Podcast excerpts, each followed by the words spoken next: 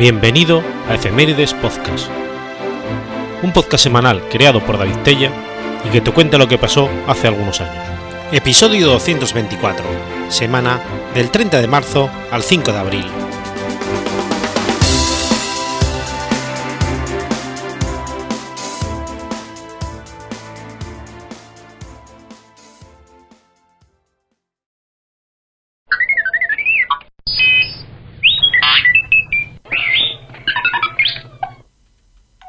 30 de marzo de 1811. Nace Robert Bunsen. Robert Wilhelm Bunsen fue un químico alemán. Investigó la interacción entre la materia y la energía radiada. Descubrió el cesio y el rubidio, conjuntamente con Gustav Kirchhoff, por métodos estroscópicos, aunque el cesio metálico libre solo pudo aislarlo Carl Stenberg 20 años después. Bunsen desarrolló varios métodos de análisis de gases, fue pionero de fotoquímica y uno de los primeros en trabajar en el campo de la química organoarsénica.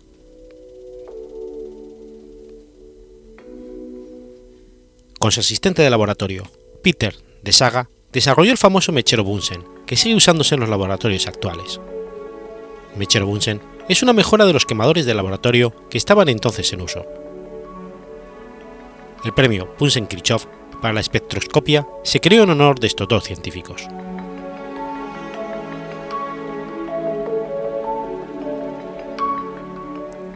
Robert Bunsen nació en Gotinga. Fue el menor de los cuatro hijos del bibliotecario jefe de la Universidad de Gotinga y profesor de filología moderna, Christian Bunsen. Es ahí, en Gotinga, donde estudia y obtiene el doctorado en química. A partir de 1830, viaja mucho entre París, Viena y numerosas universidades alemanas, estableciendo contacto con los más grandes químicos de su tiempo, tales como Friedrich Ferdinand Ruch, Justus von Liebig y Alexander Mitscherling. En 1834 obtiene un puesto de profesor en Göttingen donde estudia las sales metálicas, lo que le da la ocasión de su primer descubrimiento, el óxido de hierro hidratado, el cual resulta ser un antídoto aún utilizado contra el envenenamiento por arsénico.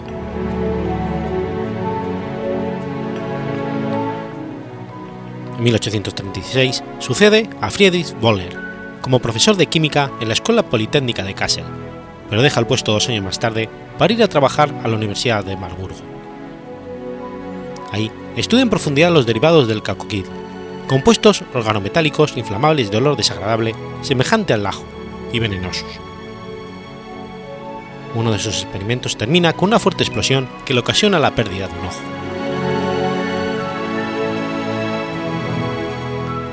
Bunsen se interesa por los altos hornos y procura optimizar su rendimiento por reciclaje de los gases y valoración de sus productos. En 1841 perfecciona la pila de Grove reemplazando el electrodo de platino por un electrodo de carbono. Esta pila que lleva su nombre será perfeccionada de nuevo por Georges Leclanché. En 1852, después de una estancia breve en Breslau, sucede a Leopold Gleming en la cátedra de química de la Universidad de Heidelberg, cargo que ocupará el resto de su vida. Ahí se concentra en el mejoramiento de las pilas, lo que le permite preparar por electrolisis varios metales, como aluminio, bario, calcio, cromo, litio, magnesio, manganeso y sodio. Inventa y pone a punto un, calorímetro de hielo con el cual puede determinar el calor específico de estos metales y por ende su masa atómica. En el momento de la erupción del monte Hekla, efectúa un viaje a Islandia financiado por el gobierno danés, de que dependía Islandia en aquella época realiza un análisis del funcionamiento de los géiseres y fabrica un modelo en su laboratorio con el fin de convencer a sus contemporáneos que creían que su agua venía del centro de la Tierra. Bunsen fue uno de los científicos más admirados de su generación. Era un maestro de maestros, dedicado a sus estudiantes, y ellos se dedicaron también a él. En un momento de debates científicos enérgicos y a menudo cáusticos, Bunsen siempre se comportó como un perfecto caballero, manteniendo la distancia respecto a disputas teóricas. prefería trabajar tranquilamente en su laboratorio sin dejar de enriquecer su ciencia con descubrimientos útiles. Como cuestión de principio, nunca registró una patente de sus múltiples instrumentos, y nunca se casó.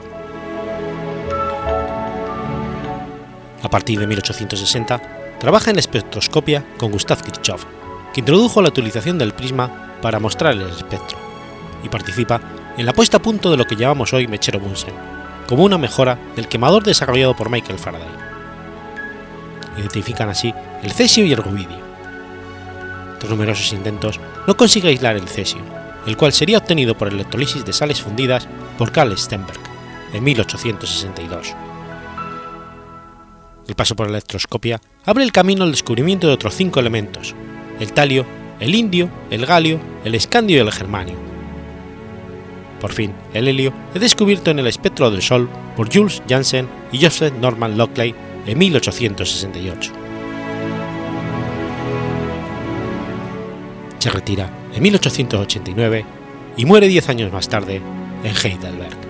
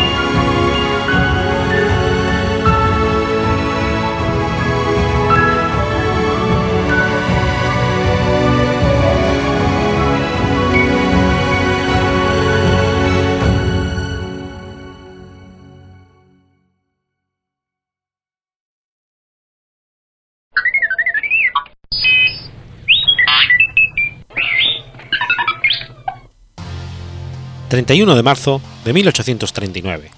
Ocurre la Batalla de Pago Largo.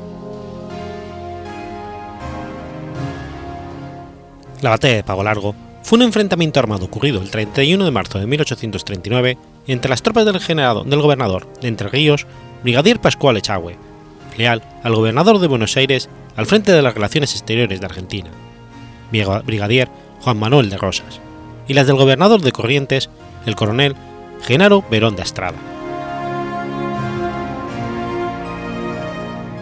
Verón de Estrada, enfrentado con Rosas por la negativa porteña a permitir la libre navegación de los ríos, medida que perjudicaba el comercio y el desarrollo de la provincia de Corrientes, había llegado a un trato con el presidente uruguayo, Brigadier Fructuoso Rivera, para declarar la guerra personal a Rosas. El mediador del encuentro había sido el unitario Salvador María del Carril. Echagüe que había prestado en un primer momento apoyo a los conjurados, comunicó el pacto a Rosas y fue destacado por este para hacer frente al alzamiento correntino. El tratado incluía entre sus cláusulas que Rivera aportaría con 2.000 hombres propios y Verón de Estrada 4.000 correntinos, de estos últimos 1.000 quedarían protegiendo la provincia y el resto marcharían con Rivera en contra de Rosas. El caudillo oriental tenía en ese momento 4.000 hombres propios más unos 2.000 mercenarios europeos, principalmente catalanes, por lo que podría tomar, formar una tropa de unos 9.000 hombres contra Rosas. Sin embargo, Rivera no cumplió con su promesa y Verón de Estrella emprendió la campaña por su cuenta. En ese momento Echagüe tenía solo 2.000 hombres en armas, viéndose obligado a llamar a milicianos y reservistas. Tras tener noticia de la declaración de guerra efectuada el 28 de febrero precedente, y después de haber concentrado sus efectivos a orillas del arroyo Calá, Echagüe avanzó sobre territorio correntino con casi 6.000 hombres, incluyendo contingentes de milicianos de Santa Fe y Corrientes, y dos cañones, con intención de impedir que las tropas correntinas y las uruguayas llegasen a formar un frente común. Melón de Estrada había concentrado sus fuerzas en el arroyo Macureta, contaba unos 5.000 hombres aproximadamente y tres piezas de artillería. Sus tropas eran en su mayoría inexpertas, entre los 1.500 y 3.000 eran milicianos y solo 500 veteranos, con el agravante para los correntinos que muchos de ellos se consideraban federales. Se encontraban contraídos al verse mandados por jefes y oficiales unitarios, entre ellos el coronel Manuel Olazábal, nombrado jefe del Estado Mayor del Ejército. Ante el avance enemigo, Astrada retrocedió desde su posición inicial hacia Ombú, al norte de Corozu, Cuataí. El avance de Chagüe lo obligó a movilizarse, presentando batalla a orillas del arroyo Pagolar, al sur de Curuzú, Cuatá. El choque inicial resultó favorable a los correntinos, que avanzaron con la infantería sobre el centro del frente enemigo. Pero una exitosa carga de caballería entre Guiana, conducida por el coronel mayor Justo José de Urquiza, lugarteniente entonces de Chagüe, provocó la desorganización del inexperto ejército de Verón de Estrada. La batalla duró apenas unas horas, seguida por una persecución que duró dos días. El ejército correntino tuvo cerca de 2.000 muertos, incluyendo 800 prisioneros que fueron degollados por los vencedores. El caballo de Verón de Estrada fue derribado de un tiro de, de boleadoras, y el gobernador fue ultimado a, lanzazos en el campo de batalla. De acuerdo a una extendida pero incierta anécdota, el general Urquiza ordenó arrancar una tira de piel de su espalda para hacer una manea, que obsequió a Rosas. Tras su victoria, el ejército de Chagüe penetraría en la banda oriental, pero sería rechazado. La derrota de Pago Largo y la muerte del gobernador general Verón de Estrada, los excesos cometidos por el vencedor en el sur de la provincia de Corrientes, produjeron un estado de terror. El general Echagüe impidió de inmediato el nombramiento de una persona adicta a su causa en la gobernación y que también fuera de la confianza de Rosas. Exigió la anulación del pacto federal con la República Oriental y que se confiscaran todos los bienes del Verón de Estrada y todos sus seguidores. El Congreso nombró gobernador a don Pedro Ferre. Esta designación no resultó del agrado de Rosas, por lo que debió renunciar para que fuera elegido por la legislatura el sargento José Antonio Romero.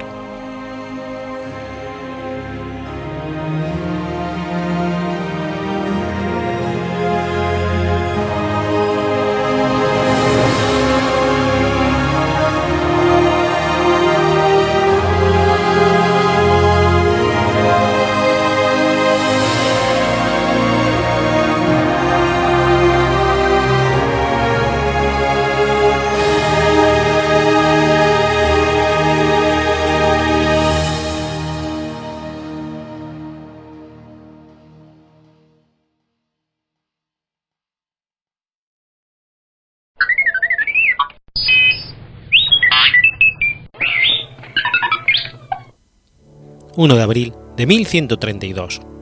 Muere Hugo de Grenoble. San Hugo de, Grenoble fue un eclesiástico nombrado canónigo en la ciudad de Valence y después obispo de Grenoble de 1080 a 1132. Ferviente defensor de la reforma gregoriana, fue canonizado en 1134 por Inocencio II. Su memoria se recuerda cada 1 de abril.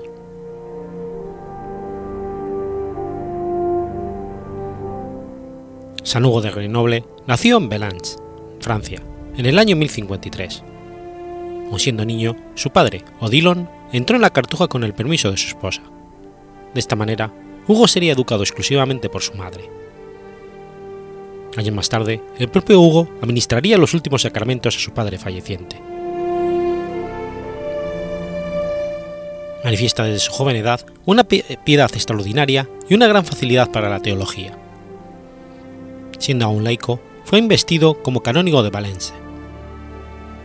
Su piedad era tal que había personas que decían que solamente se habían percatado de una mujer en toda su vida. Debido a su fama de piadoso, en el concilio de Aviñón de 1080 fue elegido obispo, aun sin haber estado ordenado con 26 años. A pesar de su posición, que en Roma se atribuye una excesiva humildad, es ordenado obispo de Grenoble por Gregorio VII.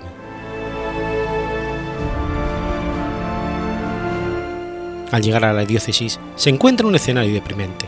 El clero es malo y usurero, siendo comunes los sacerdotes que conviven en concubinato y los que comercian con bienes eclesiásticos. La moral de los laicos está bajo mínimos por los continuos escándalos y solo hay deudas para la mala, por la mala administración del obispado. Hugo intenta poner orden, con plegarias, penitencias, visitas, exhortaciones al pueblo. Pero a los dos años, la situación, estancada, le impulsa a entrar en la abadía de Maisons-Dieu en Clermont y por vestir el hábito de San Benito. Pero el Papa lo manda taxativamente volver a tomar las riendas de la diócesis. Por el resto del siglo XI, su episcopado fue marcado por el conflicto con Guinness III de Ablon por la posesión de los territorios eclesiásticos de Gressy-Dandau. Hugo apoyaba que el conde de Albón había usurpado los terrenos del obispado de Grenoble con la ayuda del obispo Mayenne. Para reforzar de reclamar lo que le correspondía por derecho, Hugo escribe una historia al obispo pidiendo que su parte de la diócesis de Grenoble fue capturada en la guerra de religión por manos de los sarracenos. Este era el preámbulo de una serie de documentos para establecer el derecho de su diócesis sobre sus terrenos, documentos conocidos como Cartuliares de San Hugues. Un acuerdo entre San Hugo y Guignes se consolidó solo en 1099. Guigues aceptaba ceder los territorios en litigio mientras que San Hugo admitía la autoridad temporal del conde en todos los alrededores de Grenoble. Su labor diocesana acaba dando frutos a pesar de no tener vocación episcopal. Vendió las mulas de su carro para ayudar a los pobres porque no había donde sacar cuartos ni alimentos y visita la diócesis andando por los caminos. Se reformaron los clérigos, las costumbres cambiaron, se ordenaron los nobles y los pobres tuvieron un hospital para los males del cuerpo y sosiego de las almas. En 1130, a la edad de 77 años, se llena de valor de ir al encuentro del Papa Inocencio II, que venía de Italia para acompañarlo hasta la localidad francesa de Le Puy, donde debía de, reunirse un importante concilio para ser reconocido por los soberanos de Europa y para pronunciar la excomunión de su usurpador Anacleto II. Al final de su vida, atormentado por tentaciones que le llevaban a dudar de la divina providencia, asegura que perdió la memoria hasta el extremo de no recordar sus amigos, pero manteniendo lucidez para lo que se refería al bien de las almas. Su vida fue ejemplar para todos, tanto que muerto el 1 de abril de 1132 fue canonizado solo a los dos años, por el concilio que celebraba en Pisa el Papa Inocencio II. Su cuerpo, depositado en una caja de plata, quedó expuesto en la veneración de los fieles durante cuatro siglos. En junio de 1562, durante las guerras de religión, su cuerpo fue quemado por François de Vermont, barón de Andrés, y por los hugonotes en la plaza de Notre Dame, en Grenoble. Se le representa con hábitos episcopales y por debajo se hace notar su casulla blanca por tener relación con la Orden del Cister. Y es que San Hugo también contribuyó a la fundación de la Orden de los Cartujos. En 1084 recibió a San Bruno de Colonia quien había sido probablemente su propio maestro en otros tiempos, con otros seis acompañantes, después de haberlos vistos en sueño como una constelación de siete estrellas única en el firmamento. Los instala en un paraje nevado y rocoso en los Alpes llamado la Gran Cartuja, donde funda un monasterio y consagran sus vidas a la oración y al estudio, recibiendo a menudo la visita de San Hugo, quien adopta gran parte de su modo de vida.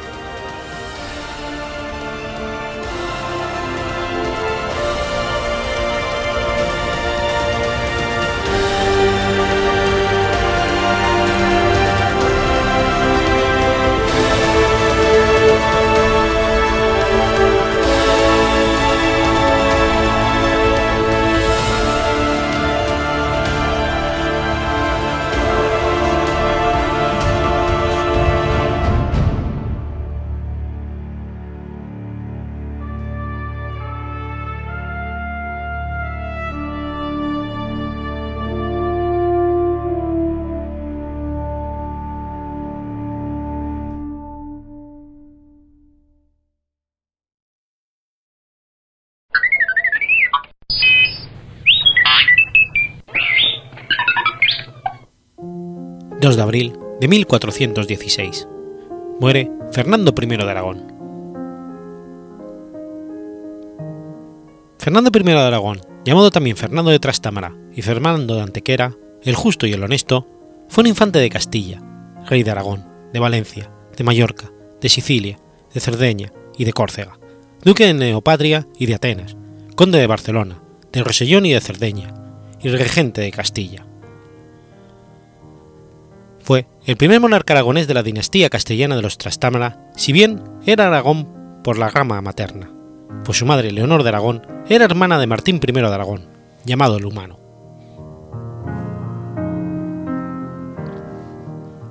Fernando era hijo segundo de Juan I de Castilla y de Leonor de Aragón, hermana del rey aragonés Martín el Humano y nieto por tanto del rey Pedro IV el Ceremonioso, por vía materna, y del Enrique II de Castilla por la rama paterna.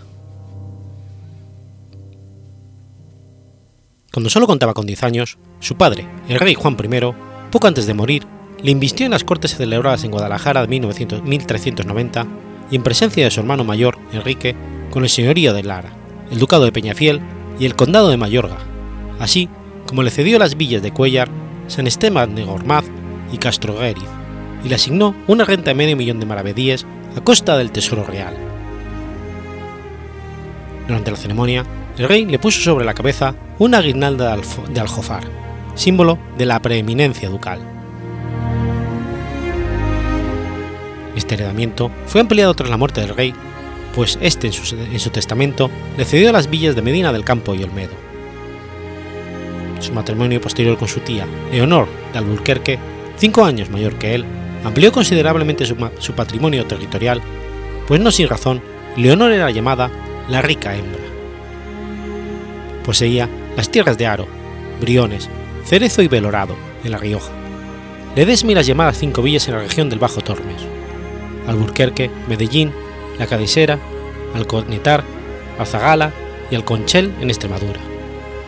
También poseía por, concesión del rey los territorios de Villalón y Ureña. Así, las posesiones de la pareja formaban una franja que desde la frontera de Aragón a la frontera de Portugal dividía en dos el reino de Castilla, sin albudar que en ella se incluían algunas plazas fuertes más importantes, como Medina del Campo, Olmedo, Peñafiel y Alburquerque. Así pues, convertido en el más poderoso señor de Castilla, no es difícil imaginaros el esplendor de la corte principesca en Medina del Campo, como ha destacado el historiador Jaume Vicens Vives.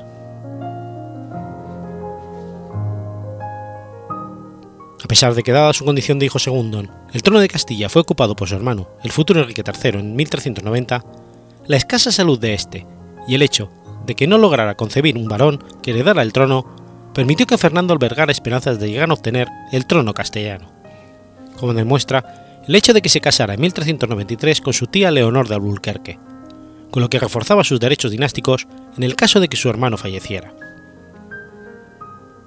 Sin embargo, el nacimiento de un heredero varón, el futuro Juan II, 1405, un año antes de la muerte de Enrique III, acabó con las esperanzas de Fernando a ocupar el trono de Castilla.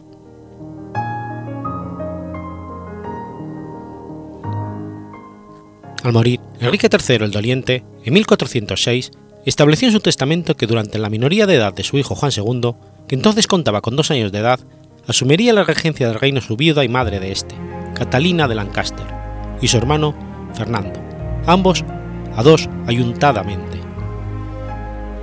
Sin embargo, la educación y la custodia del rey niño correría a cargo del camarero mayor Juan de Velasco, del justicia mayor Diego López de Tuñiga y de Pablo Santa María, obispo de Cartagena.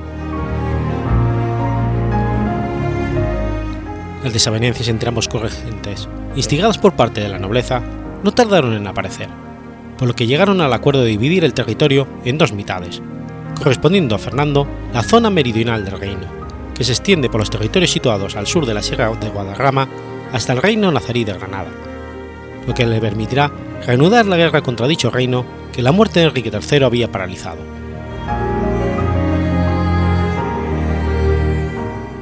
Con la reanudación de las acciones militares contra el reino nazarí de Granada, Fernando logra tomar Pruna y Zara de la Sierra, pero fracasa en la conquista de Setenil, tras lo cual es obligado por el Consejo de Regencia a firmar la tregua que por dos años había ofrecido al rey nazarí Yusuf III. Tras el periodo de tregua, Fernando retoma la campaña granadina y conquista el 17 de septiembre de 1410 la importante plaza de Antequera, que le dará su, sobrenombre más conocido. Durante su regencia, Fernando aprovechó el cargo para engrandecer su casa y asegurar la posición de sus numerosos hijos. Así, valiéndose de todo tipo de presiones, favores y sobornos, consiguieron que dos de sus hijos fueran nombrados maestres de las dos órdenes militares más importantes de Castilla, y que constituían una potencia territorial, económica y militar en el seno del Estado.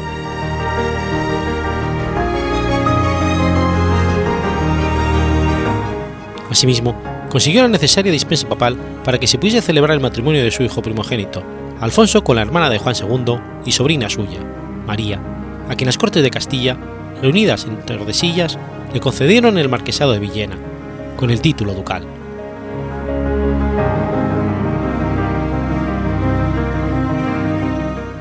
En 1410, al morir su tío, el rey Martín I de Aragón, sin descendencia directa y legítima, Fernando presenta su candidatura a la sucesión al trono aragonés y aunque en un principio se presentan hasta seis candidatos al trono y Fernando no es de los más favorecidos, la caída en desgracia de Luis d'Anjou impulsó su candidatura, que se convirtió en la más potente junto a la de Jaime de Urgel.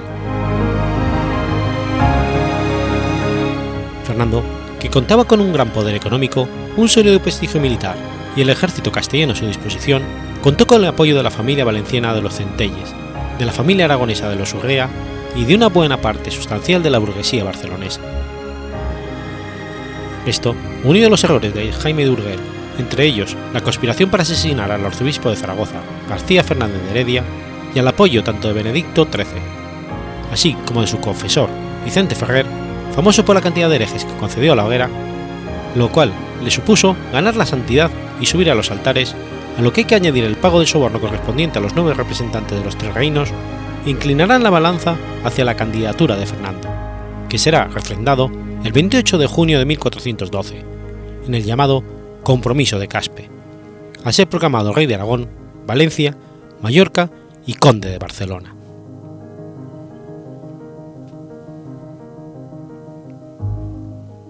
Tras realizar el juramento completo como rey, el 3 de septiembre ante las Cortes de Aragón, reunidas desde el 25 de agosto de 1412 en Zaragoza, donde varios de sus antiguos rivales para ocupar el trono, como Alfonso de Aragón, el Viejo, Fadrique de Luna y Juan de Prades, le rendirán pleitesía, se dirigirá a Lérida, donde representantes de su gran rival, Jaime de Urgel, le rinden vasallaje, a cambio del ducado de Montblanc y de la concertación de un matrimonio entre sus hijos, Enrique y Isabel.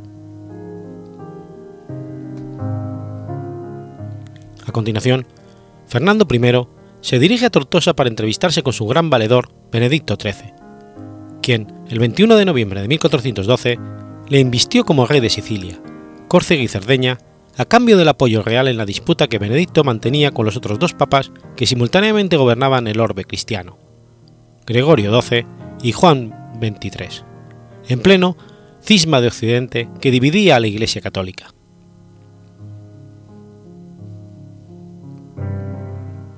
El 19 de noviembre, Fernando convoca a las Cortes catalanas con objeto de jurar sus usos y costumbres. El 15 de diciembre fueron convocadas, pero no concluidas hasta el 31 de agosto de 1413, debido a la necesidad de sofocar la revuelta de Jaime II de Urgel, iniciada en la primavera de este último año. El inicio de las de Valencia se había previsto para el 15 de abril de 1413, pero la sublevación de Jaime II y la coronación en Zaragoza impulsó su inicio. Con la ayuda de todos los estamentos de la corona, sofoca la revuelta y cita al conde de Urgel en el castillo de Balaguer, que es tomado el 31 de octubre, tras lo cual el antiguo pretendiente al trono de Aragón fue despojado de todos sus títulos y posesiones, así como los de su familia, conducido a la cárcel de Ureña, en Castilla. En 1413, propondría a las Cortes catalanas realizar las primeras compilaciones de las constituciones.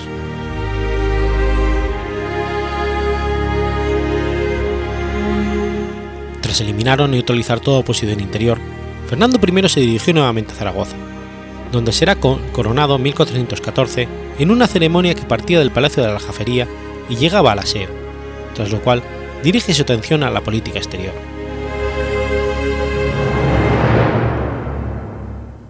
Fernando I de Aragón reinó poco tiempo. A pesar de ello, en los aproximadamente tres años y nueve meses que duró su gobierno, reorganizó la hacienda y saneó la economía y administración de la corona.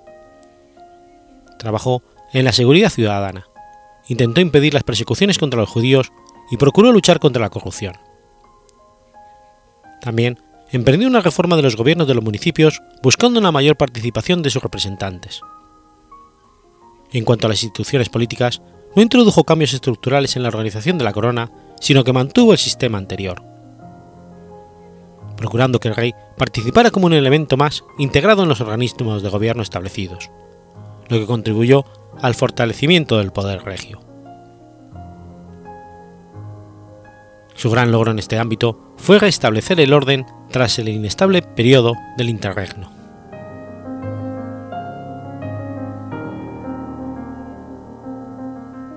Normalizó la situación interna de Sicilia con el nombramiento en 1415 de su hijo, Juan, como virrey de Sicilia, logrando acabar con la guerra civil que desde el fallecimiento de Martín el Joven enfrentaba la viuda de este, Blanca I de Navarra, con el hijo ilegítimo de aquel, Fadrique de Luna.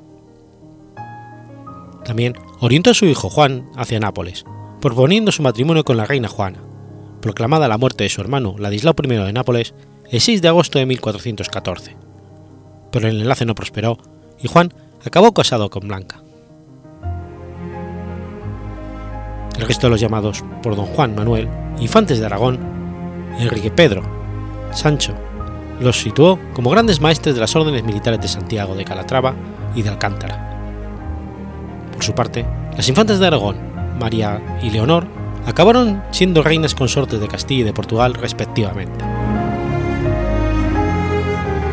Además, como perteneciente al linaje de los Trastámara, Fernando I tenía grandes patrimonios en Castilla, donde era también regente, lo que le permitió de facto gobernar en ambas coronas, ya que no renunció a la regencia castellana tras alcanzar el trono aragonés. En la cuestión del cisma de Occidente, se desvinculó muy pronto de Benedicto XIII e intentó que renunciase al pontificado, para lo cual se reunió con él en Morella y en Perpiñán. Tras la decisión tomada en el Concilio de Constanza, reunido el 5 de noviembre de 1414, que destituyó a los tres papas, y a la entrevista que Fernando I tuvo con el emperador Segismundo, el rey de Aragón decidió contribuir a poner fin al cisma dejando de apoyar al Papa Luna, lo que permitió que la corona de Aragón volviera a ocupar el centro de las decisiones en el ámbito europeo recuperar su posición al frente de la política en el Mediterráneo. Aseguró la continuidad de la monarquía, aspecto que tantos problemas había causado con la muerte sin heredero de Martín I el Humano, nombrando a su primogénito Alfonso heredero real. a mediados de 1414, comenzaron los síntomas de la grave enfermedad que le llevaría a la muerte, que fue diagnosticada como arenes de Rollons. Así, a principios de 1416, preocupado por sus posesiones en Castilla, comunicó a su segundo hijo Juan, que se encontraba en Sicilia como lugarteniente suyo, que en cuanto tuviera noticia de su muerte, se dirigiera inmediatamente a Sevilla para tomar, a su mano, la parte de gobierno que pudiera en aquella provincia por la menor edad del rey. 14 de marzo de 1416, su enfermedad se agravó en Igualada, donde fallecería el 2 de abril del mismo año. En su testamento legó la mayor parte de sus posesiones y títulos de Castilla a su segundo hijo Juan, además del ducado de Montblanc, mientras que sus otros hijos, Enrique, recibía el condado de Alburquerque y el condado de Ledesma. Por su parte, su hijo Pedro recibía las ciudades y villas catalanas de Tarrasa, Vilagrasa y Tarrega y las valencianas de Elche y Crevillente.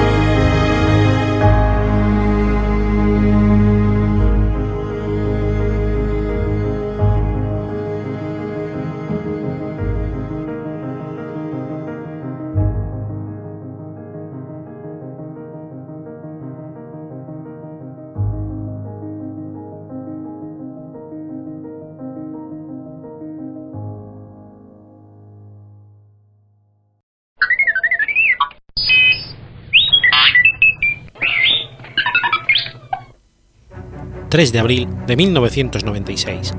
Es detenido Theodor Kaczynski.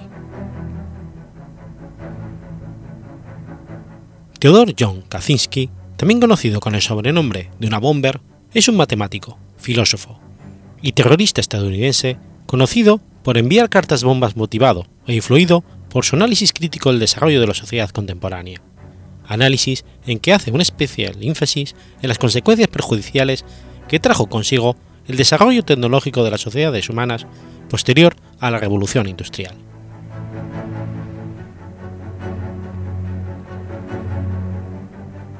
Kaczynski nació el 22 de mayo de 1942 en Chicago, Illinois, formando parte de una familia de segunda generación de polaco-estadounidenses. Sus padres se llamaban Theodor Richard Kaczynski y Wanda Lombeck.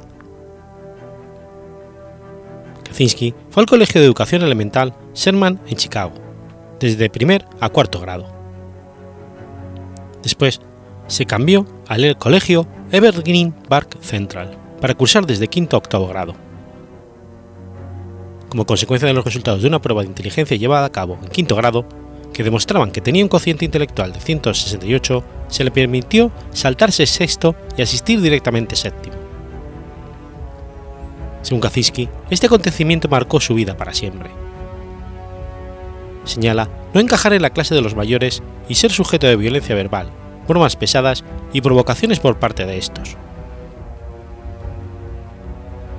De niño, Kaczynski tenía miedo de la gente y los edificios, y jugaba con otros niños sin interactuar con ellos.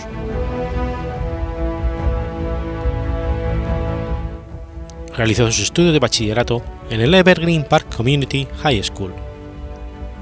Kaczynski hizo un gran trabajo académico, pero encontraba las matemáticas de segundo año demasiado fáciles. Debido a esto, fue pasado a una clase de matemáticas avanzadas.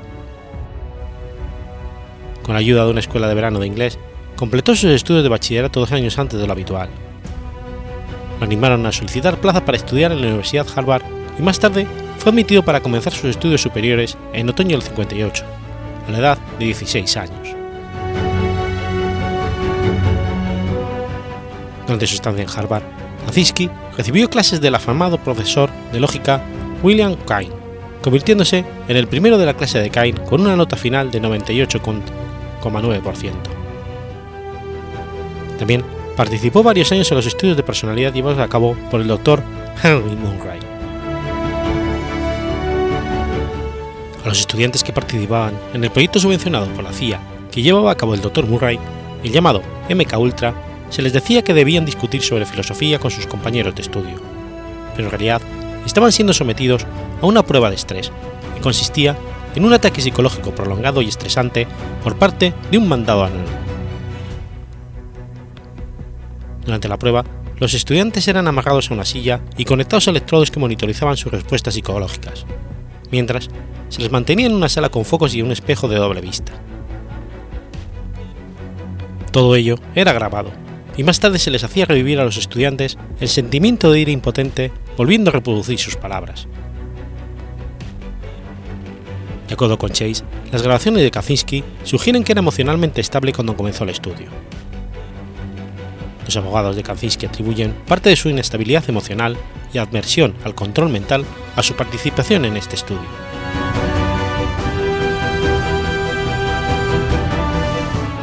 Kaczynski se graduó en la Universidad de Harvard en 1962 y acto seguido se matriculó en la, Universidad de Michigan para realizar un máster y un doctorado en matemáticas. La especialidad de Kaczynski era una rama de análisis complejo llamada teoría de funciones geométricas. Su tesis doctoral se titulaba Funciones de frontera, y con esta resolvía en menos de un año un problema matemático que uno de sus profesores de Michigan no fue capaz de resolver. 1967, Kaczynski ganó el premio de 100 dólares Summer Myers de la Universidad de Michigan, que reconocía su tesis como el mejor trabajo académico de matemáticas del año en esa universidad. Durante su etapa de estudiante graduado en Michigan, ocupó un cargo en el claustro de National Science Foundation e impartió clases a estudiantes no licenciados durante tres años. Kaczynski logró el puesto de profesor ayudante de matemáticas en la Universidad de California, Berkeley, en otoño de 1967. Aunque este puesto no duró mucho, Kaczynski dimitió sin motivo aparente en el 69 a la edad de 26 años. El jefe del departamento de matemáticas, John Addison, dijo del hecho que era repentino e inesperado, mientras que el vicejefe del departamento, Calvin Moore, dijo que daba la impresionante tesis y conjunto de publicaciones de Kaczynski podía haber llegado a día de hoy a ser un miembro senior de la facultad.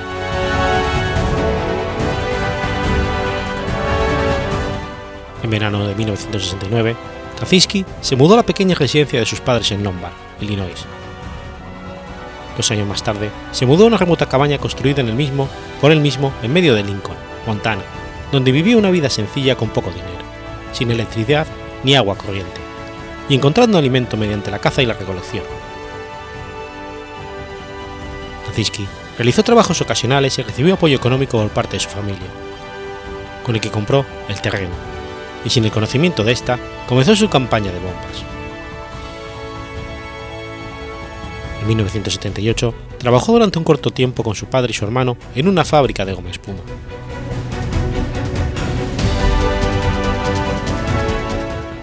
La primera carta fue enviada a finales de mayo del 78 al profesor de Ingeniería de Materiales Buckley Christ en la Universidad de New Western.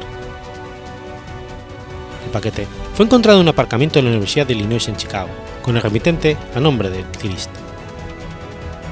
El paquete fue enviado de vuelta a Christ. Sin embargo, cuando éste recibió el paquete, se percató que la letra de la dirección no era la suya. Con sospechas, llamó a Terry Marker, policía del campus, quien abrió el paquete, el cual explotó inmediatamente.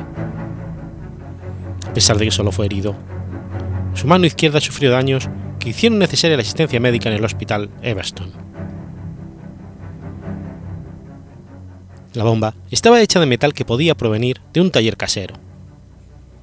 El principal componente era un conducto de metal, en forma de tubo o cañón, de 25 milímetros de diámetro y 230 milímetros de largo. La bomba contenía pólvora sin humo, y la caja y bujías que, señalaba, que sellaban los extremos del cañón estaban tallados a mano en madera. La mayoría de bombas tubo usan extremos de metal ensartados, que pueden encontrarse en la mayoría de las ferreterías. Los extremos de madera no son lo suficientemente resistentes para permitir una gran cantidad de presión en el tubo, por lo que la explosión que provocó no causó graves daños. El primitivo accionador que usó la bomba era un clavo, tensado por gomas diseñadas para prender seis cabezas de cerilla en cuanto se abriese la caja. En el momento en que se prendiesen estas cerillas, se produciría la ignición de la pólvora. Sin embargo, cuando el accionador prendió las cerillas, solo tres comenzaron a arder. Una técnica más eficiente, usada más tarde por Kaczynski, sería emplear baterías y un pequeño filamento caliente para provocar la ignición de los explosivos más rápida y eficientemente.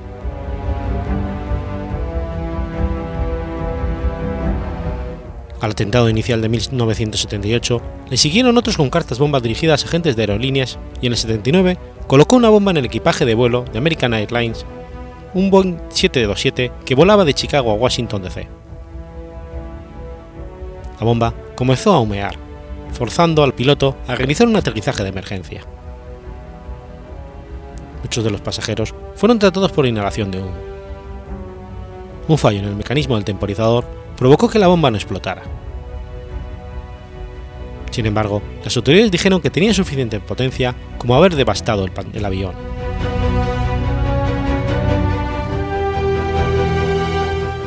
Dado que el atentado contra un avión es delito federal en los Estados Unidos, el FBI se hizo cargo del incidente e inventó el nombre Una Bomber. En 1980, el agente en jefe, John Douglas, al trabajador con agentes de la Unidad de Análisis Comparativo del FBI, emitió un perfil psicológico del terrorista aún sin identificar, en el cual se le describía como un hombre con inteligencia superior a la media y con estudios. Más tarde, se cambió el perfil para redefinir al terrorista en cuestión como un neoludita, con estudios superiores en ciencias. Sin embargo, este perfil psicológico fue descartado en el 93 en favor de una teoría alternativa desarrollada por analistas del FBI, que se concentraba en las pruebas físicas recogidas de los restos de explosivos. En este perfil se declaraba que el sospechoso era un simple mecánico de aviones. Estableció una línea directa para recibir cualquier llamada relacionada con la investigación y una recompensa de un millón de dólares para aquel que pudiera dar información que llevase al arresto de una bomba. El agente James Fitzgerald, criminalista que desarrolló refinadas técnicas de análisis de texto, tuvo un rol importante en la investigación que llevó a su captura y proceso legal. En el 95, una bomber había enviado al periódico New York Times una carta en la que hacía públicas sus quejas hacia las nuevas tecnologías y había pedido la publicación de un artículo largo a cambio de no enviar más bombas. Estuvieron dudando unos meses sobre su publicación, ya que no creían en su promesa de parar sus envíos, aunque dedujeron que hicieran lo que hicieran las bombas proseguirían, y que al hacer público un documento escrito por él, alguien podría identificarlo. Recibieron miles de llamadas de personas que creían conocer a una bomber y tenía miles de sospechosos. El hermano de Kaczynski lo reconoció en este documento, entre otras cosas, por una frase clave. No puedes comerte la tarta y seguir teniéndola, la cual era típica de su hermano, aunque no podía creer que fuera un asesino. Investigó el documento y las cartas enviadas y alertó a la policía. Cuando investigaron a este sospechoso, se percataron de que había una probabilidad de que fuera él, por lo que pidieron a su hermano que señala en un mapa el lugar donde se encontraba su cabaña. Lo detuvieron y al comprobar las pertenencias que había en la cabaña, dedujeron que los actos habían sido premeditados. También encontraron su diario y un cuaderno de notas en el cual se describía la fabricación de sus bombas. Kaczynski está encarcelado en ADX Florence, cárcel federal de máxima seguridad ubicada en el estado de Colorado. Una vez en la penitenciaría de máxima seguridad de Colorado, Ted Kaczynski ha desarrollado una enorme actividad episcopal, gran parte de la cual gira en torno a las ideas de, de su manifiesto. La mayoría de su correspondencia, con más de 400 personas, está depositada en la Universidad de Michigan, donde también están guardados nuevos escritos de Kaczynski.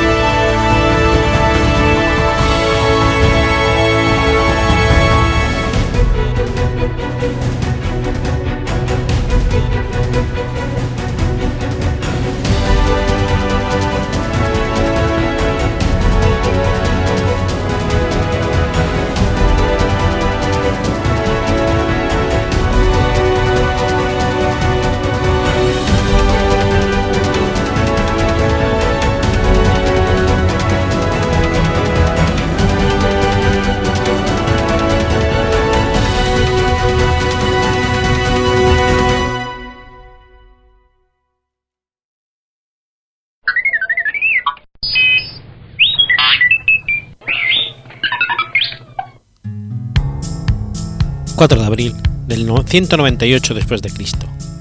Nace Caracalla. Caracalla nació como Lucio VII Pasiano de la dinastía de los Severos, con el nombre oficial de Marco Aurelio Severo Antonino Augusto. El sobrenombre de Caracalla hace referencia a una capa larga de origen galo cuyo uso introdujo en Roma. Aunque dicho sobrenombre nunca se utilizó oficialmente, es por el que se le conoce en toda la historiografía.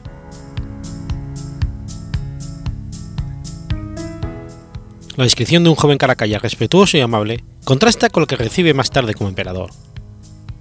Ya en las fuentes antiguas existe cierta confusión con respecto al verdadero carácter del emperador. Se afirma que de niño era alegre, comprensivo y afable, pero que posteriormente adoptó las típicas actitudes de un tirano, enérgico, vengativo, orgulloso y violento.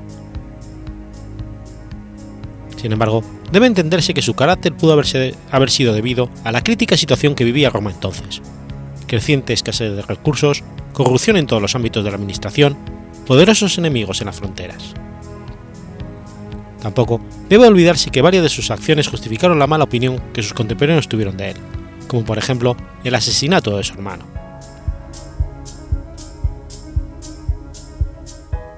Las relaciones de Caracalla con su hermano Guetta no eran buenas. Hubo una constante rivalidad entre ambos que se agravó con la muerte de su padre y la herencia compartida del trono el 4 de febrero del 211. El enfrentamiento culminó con el asesinato de Guetta por parte de Caracalla en Roma en diciembre del 211.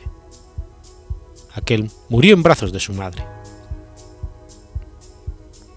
Hay varios motivos para este asesinato. Algunos historiadores suponen celos y ansia de poder.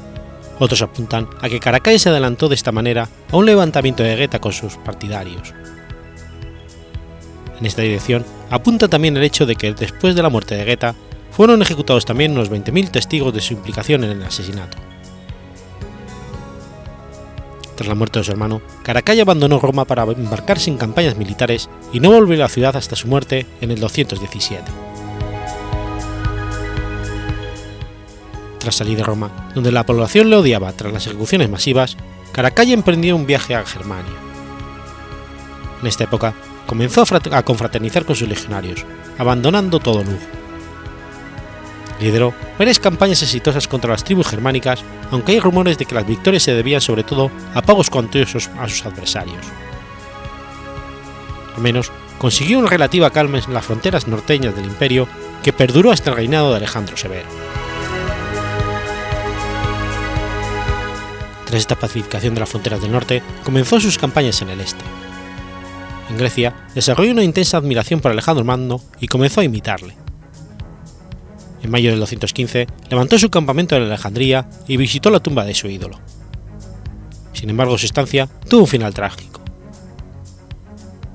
Tras la propagación de una sátira del asesinato de Guetta, de que había sido ejecutado presuntamente en defensa propia, los legionarios de Caracalla devastaron la ciudad y asesinaron a miles de ciudadanos inocentes. Este hecho impulsó de nuevo un odio hacia el emperador.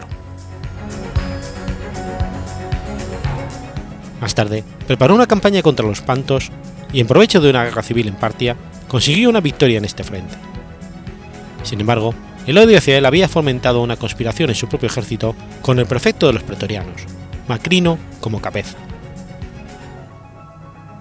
Caracalla fue asesinado en su marcha hacia la ciudad mesopotámica de Cable por el conspirador Julio Marcial, pero el asesino no pudo huir, ya que murió a su vez por el lanzamiento de una jabalina. Macrino usurpó el trono imperial por un breve tiempo. Enseguida, sería restaurada la dinastía de los Severos al elevar el ejército al sobrino de Caracalla, Heliogábalo. El legado más importante de su mandato fue el llamado Edicto de Caracalla o Constitutio Antoniano, por el cual se extendía la ciudadanía romana a todos los habitantes libres de las provincias.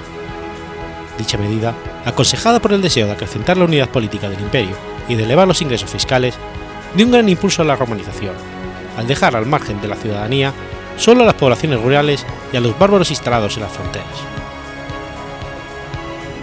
Según una inscripción encontrada en Legio, durante el mandato de Caracalla, se creó una provincia en el, territorio de la Hispania Citerior de duración efímera, llamada Hispania Nova Citerior Antoniana. En Roma, Caracalla impulsó importantes construcciones como las termas que llevan su nombre.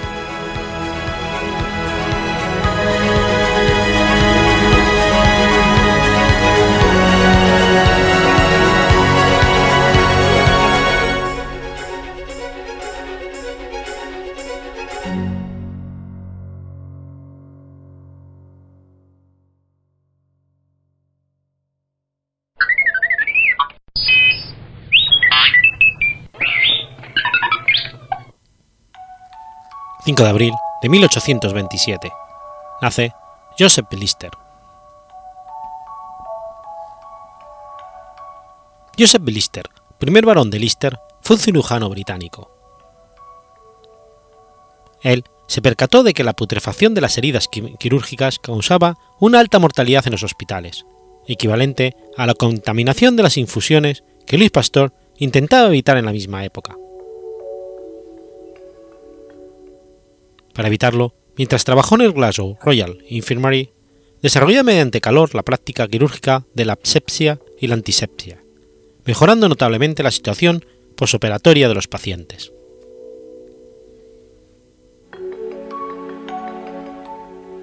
Nació en una próspera familia cuáquera de Hampton, Essex, Sus padres fueron Joseph Jackson Listen, uno de los pioneros del uso del microscopio, y su hermana, Isabel Harris.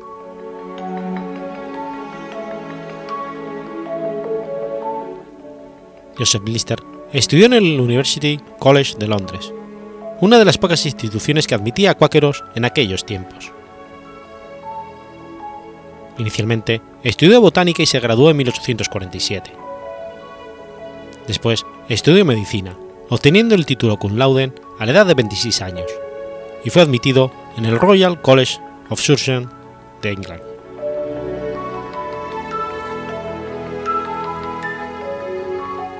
Gracias al descubrimiento de los antisépticos en 1865, Lister contribuyó a reducir en gran medida el número de muertes por infecciones contraídas en los quirófanos después de que los pacientes fueran sometidos a intervenciones quirúrgicas.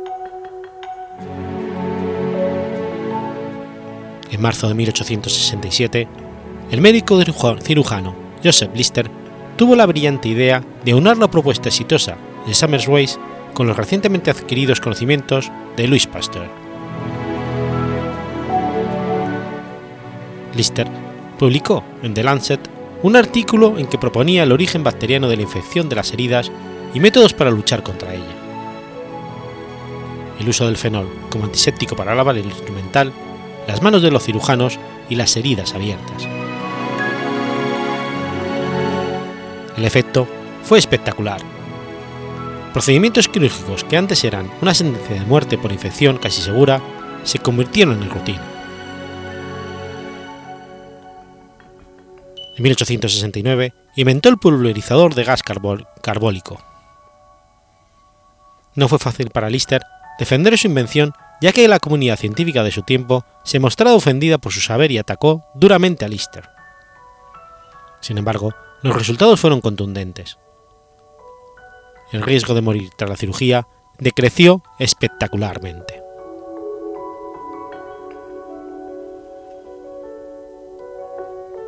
En 1870, los métodos antisépticos ideados por Lister se usaron ampliamente en la guerra franco-prusiana, salvando la vida de miles de soldados prusianos.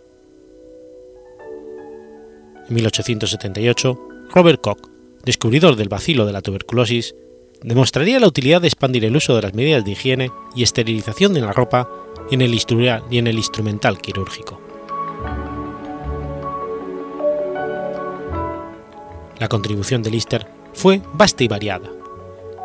Otro de los mayores avances en la historia de la cirugía fue la invención del calgut, un, suceso elipsado por los aportes mayores.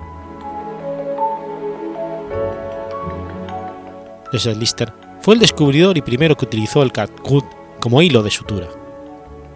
Se trataba de filamentos realizados con láminas de membrana de serosa intestinal de bovino. Su ventaja era que al ser proteicos eran digeridos por el organismo y reabsorbidos. La primera vez que los utilizó fue en una mastectomía que realizó en Edimburgo a una hermana suya.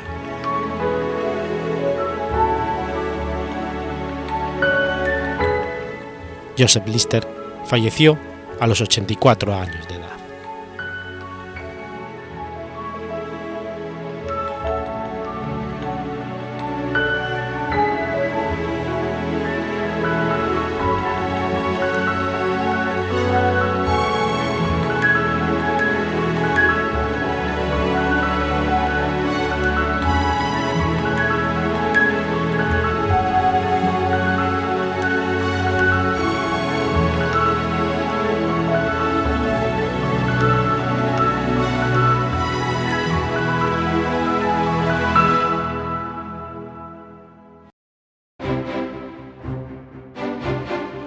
Has escuchado Efemérides Podcast. Si quieres ponerte en contacto conmigo, puedes hacerlo por Twitter a la cuenta arroba efemeridespod o mi cuenta personal, arroba telladavid, o por correo electrónico a la dirección efemeridespod.gmail.com. También puedes visitar la página web efemeridespodcast.es. Y recuerda que puedes suscribirte por iTunes y por iBox, y tienes un episodio nuevo cada lunes.